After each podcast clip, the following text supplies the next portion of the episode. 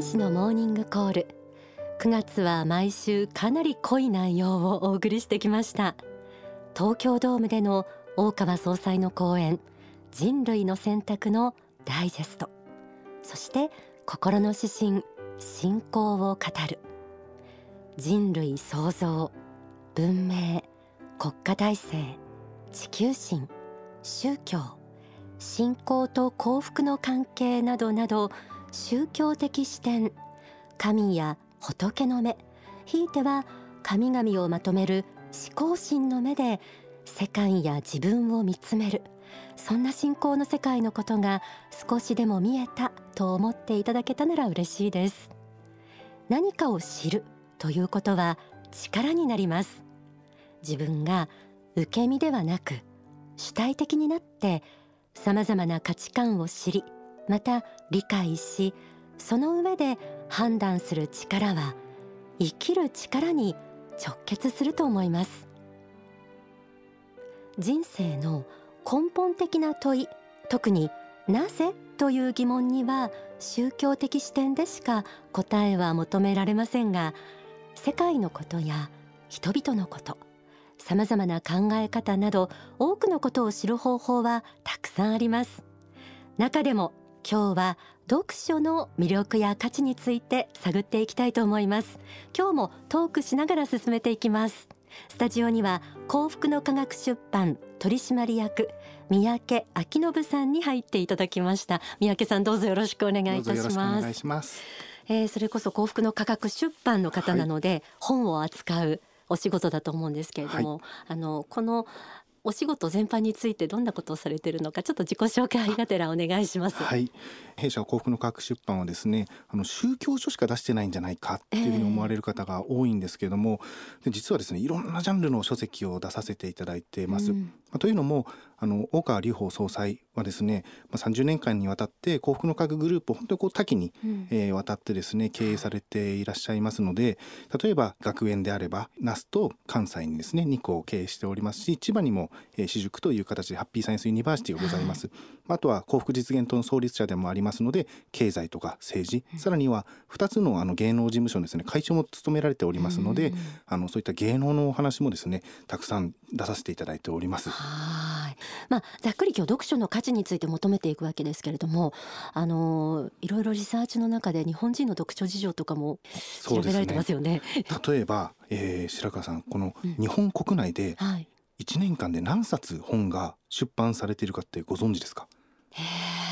実はですね、はい、8万冊。8万冊？でそのねあの冊数もですね年々増えてるんですよ。ただその一方で読書人口自体はすごく減ってきていてですね。ねそういうふうに。で1か月で1冊以下方っていうのは大体7割ぐらいなんですよ。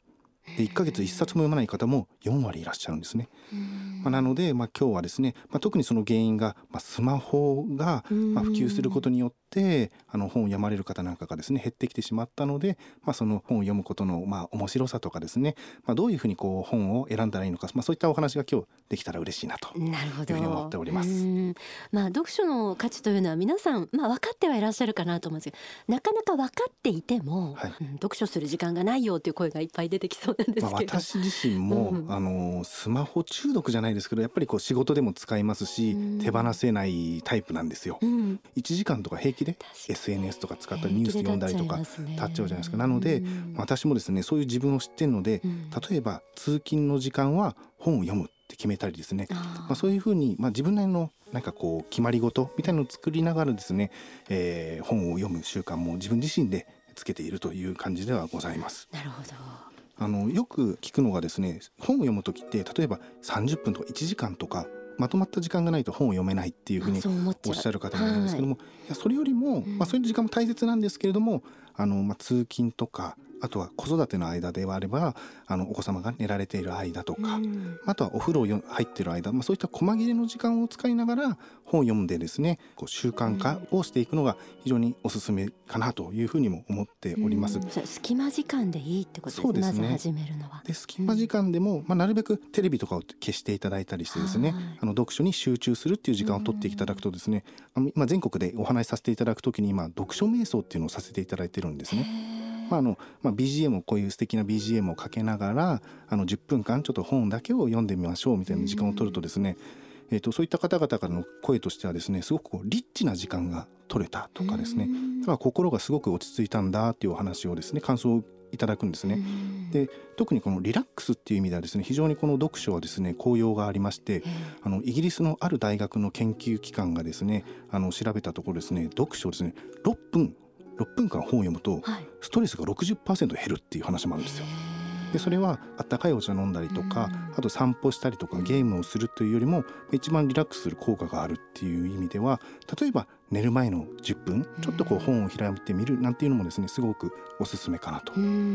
あと、まあ、お母様でやっぱりこう子育てすごく忙しいじゃないですか,、だから自分の時間を取れないという方であれば、まあ、読み聞かせという形でまあ、お子さんにもまあ読みながらご自身も読書をするっていうのもいいかなと。で特にあのおすすめさせていただきたい一冊がありまして、あの今手元にあるんですけど「パンダルンダ」っていう絵本があのこちらから弊社からですね出させていただいてるんですね。でこれを読んだ、あの読み聞かせをしたお子さんはですね結構あの寝つきが良くなったり情緒が安定したっていうですねお声もですねいろんなママの方からですねお声聞いておりますので、まあ、そういった形で、まあ、あの読書を、えー、の時間をですね作っていただければいいかなというふうに思っております。絵本の読み聞かせから自分もリラックスしてお子さんも寝つきがよく、はい、いいですね、はい、パンダルンダ可愛いですね 一つにはそういう読み聞かせ、お子さんがいる方なんかは、うん、習慣づくりの一つとして挙げられました。他に例えばおしょお仕事がすごい忙しいとか、はい、その中で読書の習慣を確保するというそうですね。あとはですね、はい、あの完璧主義にならないっていうのもすごく大事なポイントかなと思ってどうしても一冊買ったら全部読まないといけないんじゃないかって思われる方もいらっしゃるんですけど、えー、全然そんな必要なくてですね、えー、まあ、開いて途中で飽きてしまったらもう次の本読んでもいいんですよ。なんかそう言われると楽になるね。私の知ってる人で同時に8冊読んでる方がいらっしゃってですね、でどうやって読んでるかというと朝は結構あのハードカバーのがっちりしたこう本を読んで,、で夜は軽い本を読む、で移動時間なんかはですねハウツーものみたいな感じでまあ、途中であの読み終えても大丈夫な本なんかをですね、まあ、そういうふうに工夫をして8冊ずっとこう読み続けているっていうですね、まあ、そういうふうにこうご自身の生活スタイルとかですね、えー、まあ趣味思考に合わせて、えー、本を読まれたりそういった方もいらっしゃるので、まあ、ゆっくり本を読むこの精読と言いますけども、まあ、それと、まあ、たくさん本を読むこの多読っていうのをこう、はい、うまくですね両立していただけたら、まあ、いつかこの読書の達人になれるんじゃないかなというふうにも思います。一冊買ったらもう最初から最後まで読まなければ読書ではないみたいに自分を追い込まなくていいってことですね。はい、そうですね。もうちょっと気楽な気持ちで本に当たっていただければいいんじゃないかなというふうに思います。なるほどね。どんな本から始めるといいですかね。そうですね。やっぱりこう楽しみながら読める本が一番最初はいいんじゃないかなというふうに思うんですよね。で特にその時にこう押さえておきたいポイントが一つありまして、それはあの背伸びをせずに自分の共感するものを読む。っていうのが大事かなというふうに思います。完璧主義とちょっと似てるような、はい、そうですね。でちょっとまあ手前味噌にはなってしまうんですけれども大川総裁の本はですねもう一番最初にこのこれから読書を始めたい方にですね非常にぴったりの本になっております。うんはい、というのもですね、はい、まずですねこう開いていただければわかるんですけれどもまず字が大きい。そうそれ皆さんおっしゃいますね。そうなんです、うん、だから目が疲れないんですよね、うん、でその次にですねあとこの霊言というものを出させていただいてるんですけども特に霊言は結構この対話形式本を読んでるんですけどこのなんか会話をなぞっていくような感じなのでこうスラスラスラっと読めていくんですね、はい、大川総裁の本何かこう手に取って読まれているとですねいいかなというふうにも思います。ぜひラジオだけでなく、霊的人生観とかね、そうですね。こう活字でそして共感から何か味わいながら、はい、自分のものにしていただきたいという気持ちありますね。すね。あとあの英語を勉強されたい。とい。う方であればですね、はいうん、えっ、とこちらもですね最近発刊されたんですけども、はい、ダイアナ元皇太子のスピリチュアルメッセージというですね、はい、ダイアナさんの本を最近発刊させていただきました。でこれもともと英語で収録されているので左側のページが英語、うん、で右がその日本語訳。横書きですねどちらも、はい、なのであのまず左側の英語を読んでいただいてご自身で翻訳していただいて、でそれが合ってるかなっていう形で右のページを見ていただくっていう感じですね。ただ本を読むっていうその知識をとかですね入れるだけじゃなくて英語の勉強にも同時もなりますので、まあ、こういった本もですねおすすめかなというふうに思っております。はい。まあ、今あの楽しみながらと無理をしないっていうね、はい、あのことも出てきました。でもあの習慣になるには継続が大事だと思うんですけれども、ね、一時期はこうちょ燃え上がってやってみたと、はい、ちょっとなんか収束してしまったっていう こともよくありがちなんですけれども、ね、もう継続するにはどうしたらいいですかね？いやこれは私自身もですね、一つまあ課題かなと思ってるんですけども、まああのここであの一つこう紹介させていただきたいこう、読書法がありまして、はい、あのつるったぐり読書法っていうのがですね。うん、はい。例えばですね、はい、この本のあの一番最後の本ですね。関連書籍とか参考書籍とか、はい、あとはいろいろなその出版社さんが出している本もですね紹介されていると思うんですね。えー、であこの本面白かったなと思ってですねじゃあ次何読もうかなと思った時にその参考書籍とかその辺りから手をつけていくとですね、まあ、似たような題材であったりとか自分が興味関心があこ面白かったなっていうところでさらに深掘りできるものに出会えますのでこれはあのあの継続できる確率が非常に高くなるのではないかなと。でちなみにこれはですねもともと地球物理学者の竹内仁さんという方が紹介していたんですけども、まあ、近年大川里穂総裁もですね知的青春のすすめというですね、まあ、書籍の中でもあの紹介されている読書法ですので、うん、ぜひあの皆様実践していただければ嬉しいかなというふうに思います。はい。あのー、なかなかこう読書というのがすぐに力になるものでもないそのそうですね。でもこう蓄積していくと後でものを言うのもまたこの読書の力だと思うんですけれども、はい、自分作りとその読書の関係みたいなものってどういうふうにお考えになりながらあのお仕事されてますか？そうですね。やっぱりこう読書を継続するという意味意味でもですね、まあ、大切なのは例えば夢とか、うん、まあ、志とか、うん、あとは将来こうなりたいなっていう自分のこう自己像をですね持っているとですねあの継続しやすいのかなというふうにも思います。例えば職場にですね憧れの上司の方がいらっしゃったらその方に例えばどういう本読まれてるんですか？っていうふうに聞かれたりとかあの同じこう友達の中でもすごくこう魅力的だなという方がいらっしゃったらその方に、まあ、どういう本読まれてるんですか？っていうのを聞くのもすごく大事かなというふうにも思います。読んだ本がその人を作ってるところはありますものね。そうですね。だから自分が憧れにする人のその人が読んでる本を追うっていうのはとってもいい理想への近づき方、ね、そうですね。有効的かなというふうにも思います。なるほど。はい。あの宗教的に見ても知性というのはまあ悟りという言葉が浮かぶ方も多いと思うんですけれども、はい、あの三宅さんはこの悟りと読書の関係ってどういうふうに？まあなかなか突っ込んできますね。えー、大川総裁が下ろされたヘーゲルの霊言ではですねこれから人類を2種類に分かれていくと、うん、でその1種類は時間を潰していく人。でもう1つは時間を生かしていく人、まあ、この2つになっていきますよっていうお話もですね以前されておりますのでこの読書をすることによってですねよりこう知的で、まあ、あの幸福な人生をですね歩んでいかれるといいかなというふうに思います。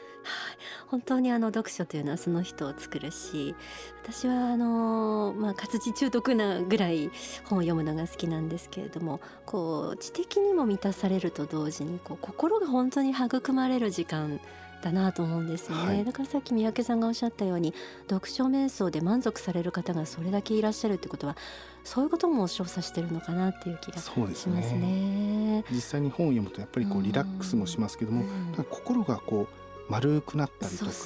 なんかよりこう豊かに発展的になるっていう感覚は皆さんあの読書家の方々皆さん持たれてるのではないかなというふうに思います。はい、ではここで大川隆法総裁の説法をお聞きください。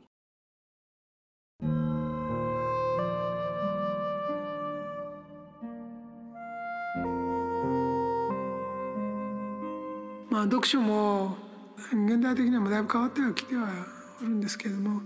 読書の最初の頃の効能の一番良かったのは要するに本を読んでる間はですねその没入してる間は、えー、出世間あるいは脱世間になるんですねだから世間のことを忘れたり悩み事とかですね、えーまあ、会社だったこととかそういうことを忘れて本を読んでる間にこう自分の世界の中にこもれる部分がありますよね。まあ、そういう意味で本を精読したり深く読んでいくことは意味があったと思うんです。価値ある本と格闘してじっくり読んでいる間にその著者その人の心境と同通する、まあ、亡くなっている人であればその人がその天上界のいいところに帰っておられる人ったらさらにいいと思うんですがその波動と同通する時間が持てるわけですね。まあ、良書と言われるようなものを書いたような人の中にはそういう素晴らしい人今会えない人がいっぱいいますので、まあ、そういう人と静かに対話をする時間を持つっていうようなことも、オカルト体験的にはなりますけどもまあ霊的なこういう導きを得る時間でありますねだからそういう静寂の時間を持たないと霊的になれないし天上界との交流も始まらないんですね現代的には、まあ、あの多少一人になって本を読むような時間を取ることも大事でその内容対象も非常に大事なんだということですね。それからまあ活字を読む本を読むというようなことでもやっぱり知的に自分の身になるものやあるいは、えー、自分の仕事にプラスになるようなものを上手に選び取っていくことも大事で情報の洪水の中からは自分をどうやって救い出して選び出していくかということも大事ですよということもまあ知っておいていただきたいと思いますね。私も今でもまあ勉強は続けてはおりますけども今勉強していることはあの10年後に私が仕事ができるかどうかと関わってるんだと自分では思っています60で勉強したことは70で仕事ができるかどうかに関わってると思うし、まあ、50で勉強したことは60で今仕事できるかどうかに関わってるような感じがしますので最後までそれは続くんじゃないかと思います。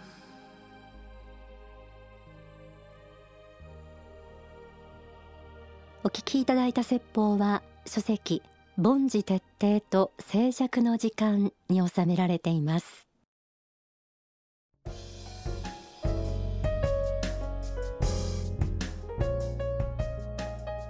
え今日は幸福の科学出版の三宅明信さんと一緒に、え、進めています。読書についての価値魅力そして読書を習慣化する方法などについてもお聞きしてきました。えー、この時間はですね何でも幸福の科学出版では、えー、読書についてのこうキャンペーンをされているということで月刊ザ・リバティにもあの9月号はねスマホに支配されない時間術なんていう特集も組んでいます。でそのキャンペーンそのもののことちょっとご紹介いただけますか？はい。えっと9月からですね取り組ませていただいているんですけども、えー、ライフスタイルイノベーションスマホを置いて本を読もうという、うん、えー、キャンペーンを行っておりまして1日15分読書をですね30日間続けてですねぜひアンケートに答えていただければというふうに思います、えー、ホームページのですね、まあ、スマホを置いて本を読もうと検索していただきましたら、えー、国の各出版ですねそちらのキャンペーンのページに飛びますのでえー、答えていただければなというふうに思います。はい、なんかもらえるんですか？そうですね。あの抽選で10名の方にクオカード2万円分、えー、プレゼントさせていただきます。えー、そうですか。はい、なんでもあのうちの番組のスタッフがですね、ご家族かな？あの協力いただいてこの1日15分間を読書に当ててみることを1週間やってみてくれと。実験してもらったらしいんですね。はい、で参考までにちょっと28歳の女性、えー、こちらは夜寝る前に本を読んだと。はい、で仕事に行って帰るだけの日でも1日15分本を読むと今日も新しいことを知ったという充足感がなんとなくあり気持ちよく眠りにつくことができた。そうです、うん、27歳の男性にも試してもらいました。こちらはアドラーについての関連本、はい、読まれたそうで読んだ時間は帰りの電車の中、うん、いいですね。いいですね、うん、とスマホと PC は横書きだから縦書きへの順応性が落ちてる気がするっていう。ああなるほどね。これ現代人のあるあるかもしれないですね。ね本当ですねあと最近はネット記事ばかりでそれは一番キャッチーな部分を抽出してるけれどもでも本当の意図はしっかりした一冊の本として読み込まないと理解が得づらいんだなとなかなか客観的に分析されていました。え。ー、こうやって何か発見があるかもしれないのでこのキャンペーンぜひ参加されて、はい、えー、読書を習慣化することチャレンジしてみてください、はい、えー、最後に三宅さんからリスナーの方に何かありましたら。えー、っとですね私もあのこの天使のモーニングコールもヘビーリスナーでして、はい、そのようです、ありがとうございます。でぜひですねこの番組を聞かれている方々もですねあの本を好きになって愛してほしいなというふうに思っております、はい、えー、ぜひあの今日から15分でいいのでこう読書を習慣化していただいてですね、えー、時間を生かして、えー、その人生そのものをですねより一層光り輝かせていただければいいなというふうに思っております、うん、はいありがとうございます。後ほど書籍のプレゼントのお知らせもありますのでそのままお聞きください。今日は幸福の科学出版三宅昭信さんにお越しいただきました。ありがとうございました。ありがとうございました